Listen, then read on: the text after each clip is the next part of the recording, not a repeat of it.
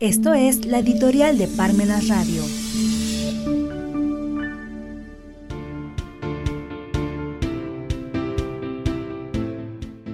Sobre la adquisición de Mexicana de Aviación.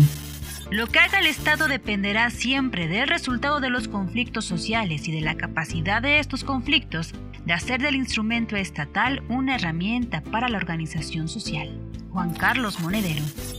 En los últimos 25 años, México ha presenciado la quiebra de varias aerolíneas, incluyendo Taesa, Aerocalifornia, Aviaxa, Línea Aérea Azteca y más recientemente Aeromar en febrero de 2023. Esta serie de quiebras plantea dudas sobre la viabilidad del sector aéreo en el país.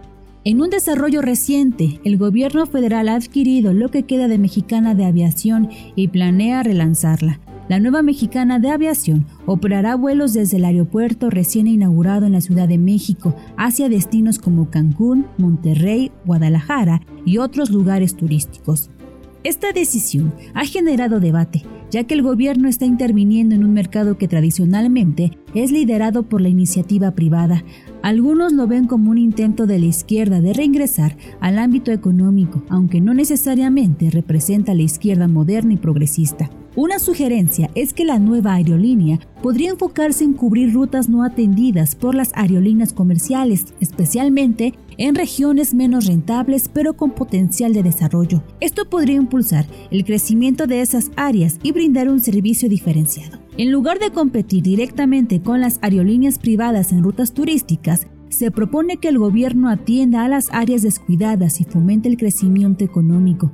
La expansión de aeropuertos y rutas de pasajeros es un motor para la economía regional al estimular servicios auxiliares. Sin embargo, para que este intento gubernamental sea exitoso, es crucial que se enfoque en fomentar el desarrollo en áreas desatendidas en lugar de simplemente competir con las aerolíneas privadas en rutas ya establecidas.